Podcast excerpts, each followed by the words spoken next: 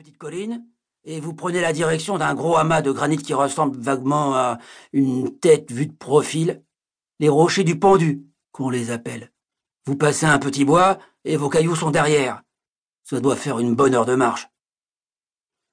L'homme remercia et, laissant les joueurs à leur partie, retourna à sa table. Ces échanges avaient mis en éveil la curiosité du propriétaire des lieux. Ce n'était pas tous les jours qu'il se passait quelque chose. Vous êtes archéologue Ou quelque chose comme ça? L'homme ne souhaitait pas engager la conversation, mais il remarqua que tous les regards étaient braqués sur lui. Il répondit la première chose qui lui passa par la tête.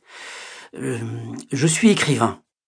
Je suis en train de préparer un roman dont une partie se déroule en Bretagne, à l'époque des druides. Je me suis dit que le meilleur moyen de ne pas écrire de bêtises était de venir voir sur place. Le patron du bar proposa. J'ai une chambre libre pour ce soir. Prenez-la, vous pourrez aller faire vos recherches demain matin. Je vous remercie, répondit l'homme, mais je ne vais pas tarder à m'y rendre. Un murmure parcourut la salle. Visiblement, il assurait maintenant le spectacle. Mais, mon gars, reprit le tenancier, il est plus de neuf heures, il fait froid, il pleut des cordes, vous allez attraper la mort. Attendez demain matin, les pierres seront toujours là. L'homme sentit que la situation commençait à intriguer l'assistance. Je vous remercie de votre sollicitude, mais si je suis là par ce temps, ce n'est pas un hasard. Puis, il coupa court à la discussion. Ne sachant pas s'il se trouvait face à un fou, ou un original, ou un auteur parisien en mal de sensation, le patron prit le parti de retourner à son bar et de continuer à servir ses clients, qui avaient le bon sens de préférer vider leur verre plutôt que de risquer d'attraper une pneumonie en pleine nuit. L'homme retourna à ses pensées. Si on lui avait dit, trois mois auparavant, qu'il se retrouverait en plein mois de janvier à aller courir dans la tempête à la recherche d'un site néolithique, il aurait éclaté de rire en se demandant bien ce qu'il y ferait. Le plus hallucinant était qu'il ne savait même pas ce qu'il allait y faire. Il avait reçu la veille un mail envoyé d'un cybercafé à Paris qui disait exactement Si tu veux avoir des informations sur Yann et Céline, va demain soir à minuit aux pierres levées de Penmar. Signé Bélénos. Un message qu'il aurait normalement jugé idiot, mais cela faisait exactement 73 jours que le mot normal n'avait plus de sens pour lui. 73 jours que ses enfants avaient mystérieusement disparu lors des vacances de la Toussaint. Il visitait avec eux une exposition sur les trésors de la basse Égypte au Louvre. Il était en train d'admirer des fresques extraites du tombeau d'un roi quand ils avaient disparu. Il ne s'était pas inquiété. À quatorze et douze ans, ils avaient largement passé l'âge d'être en permanence dans les jambes de leur père. Mais ne les trouvant toujours pas au bout d'une dizaine de minutes, il était allé voir les gardiens. Il y avait peu d'affluence ce jour-là. Quand une demi-heure plus tard, il n'avait toujours pas réapparu, Philippe avait commencé à s'inquiéter sérieusement. Toutes les issues étaient surveillées, et les gardiens n'avaient pas souvenir de la sortie de deux jeunes adolescents. Ils avaient par la suite visionné les bandes de vidéosurveillance. Ils s'étaient vus, avec eux quelques minutes avant la disparition. Mais il semblait ensuite s'être évaporé. Un des gardiens avait remarqué un des visiteurs affublé d'une cape noire, un peu hors du temps. Céline l'avait comparé à un mange-mort. Philippe avait souri en écoutant ce commentaire tout droit sorti des aventures de Harry Potter et avait trouvé l'allure de ce visiteur un peu spectral. Il fit un effort pour se souvenir de son visage, mais n'y arriva pas. Et de toute façon, pourquoi faire endosser à cet homme la disparition de ses enfants? Il sortit de sa torpeur. Le silence qui s'était établi dans la salle tranchait avec le brouhaha des instants précédents. Un courant d'air froid le fit frissonner. Philippe leva les yeux. La porte du bar était ouverte et une vision inattendue le frappa. Une femme, à la chevelure rousse, se tenait immobile dans l'encadrement de la porte. Philippe la regarda d'abord distraitement et la trouva très belle. il ne jugea pas surprenant que son entrée ait arrêté les conversations. Il n'était par contre pas normal qu'elle n'ait pas repris. Philippe observa alors les clients. Leurs regards n'étaient pas ceux d'hommes admirant une beauté de passage. Ils étaient remplis de crainte à la vue de cette apparition.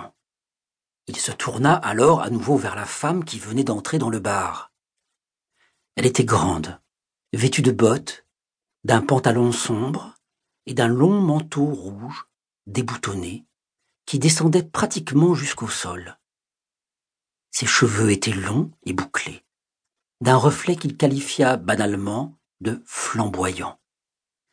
Son visage ovale était très volontaire, mais il fut stupéfait par ses yeux, d'un vert pailleté d'or. Il avait l'impression d'y voir couler de la lave. C'était un regard qu'il était impossible de fixer plus de quelques secondes. Quelques timides conversations reprirent, mais un ton plus bas que précédemment. Elles cessèrent à nouveau quand la femme se dirigea vers la table de Philippe.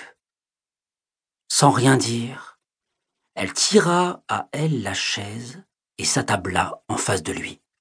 Il était d'habitude à l'aise avec les femmes, mais il se sentit soudain muet. Un lourd silence s'établit dans la salle. Seule l'apparition, qui était bien de chair et de sang, paraissait à son aise. Philippe la dévisageait. Il lui donnait une trentaine d'années, mais, même si elle était digne de poser dans des magazines, son visage semblait avoir traversé les siècles et en avoir acquis soit de la sagesse, soit du désespoir. Dans l'âtre, une bûche se cassa en deux, mettant fin à ce silence gênant. Les conversations reprirent discrètement. Mais les visages étaient toujours tournés vers leur table.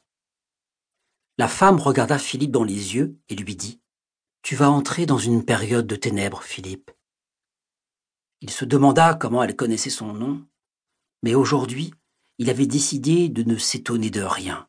Il lui répondit, ironiquement, Si vous me connaissez si bien, vous savez que j'y suis, dans les ténèbres.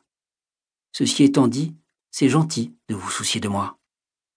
La couleur que prirent ses yeux le dissuada de poursuivre sur ce mode, et il l'invita à continuer. Je vous écoute. Tu vas croiser des forces dont tu ignores le pouvoir, mais rien ne pourra t'en empêcher. Prends cet objet, garde-le précieusement et prononce les mots qui y sont gravés quand tu auras besoin de protection. Elle posa alors sur la table une statuette en pierre polie, représentant une femme stylisée aux formes généreuses qui lui fit instantanément penser aux statuettes primitives, symbole de la déesse mère. Puis, elle se leva et quitta la salle. Philippe bondit vers elle. Mais qui êtes-vous? Et quelles sont ces ténèbres dont vous parlez? Elle se retourna et le regarda fixement. Il vit dans ses pupilles les lueurs d'un combat intérieur et une sorte de chaleur réconfortante aussi. Elle franchit le seuil de la bâtisse et disparut. Philippe comprit qu'il ne servait à rien d'essayer de la rattraper et retourna à sa table, plus secoué qu'il ne voulait l'admettre. Ce qui avait débuté comme une espèce de jeu de piste d'un goût douteux commençait à devenir inquiétant. Il remarqua alors la statuette sur la table et l'observa de plus près. Elle mesurait une dizaine de centimètres et sa texture était lisse sous la peau. De la douceur s'échappait de cette pierre froide. Il vit, inscrit sur un des côtés, les mots suivants Gaïa, Dana, Ein. Gaïa était l'un des noms de la déesse mère, symbole de la fertilité et de la terre dans de nombreuses mythologies. Par contre, les deux autres noms ne lui rappelaient rien. Il se les répéta machinalement plusieurs fois, mais cela n'évoqua aucune image en lui. Il faudrait qu'il fasse une recherche sur Internet ou auprès d'une université de linguistique, au point où il en était. Le patron du bar s'était approché de lui, comme dans l'attente de ses questions. Philippe lui demanda Qui était-ce? La question était posée doucement, mais cela faisait longtemps que les jeux de cartes avaient été oubliés sur les tables. Un vieillard, sorte de Mathusalem assis près de la cheminée, se leva et s'approcha de lui. Jeune homme,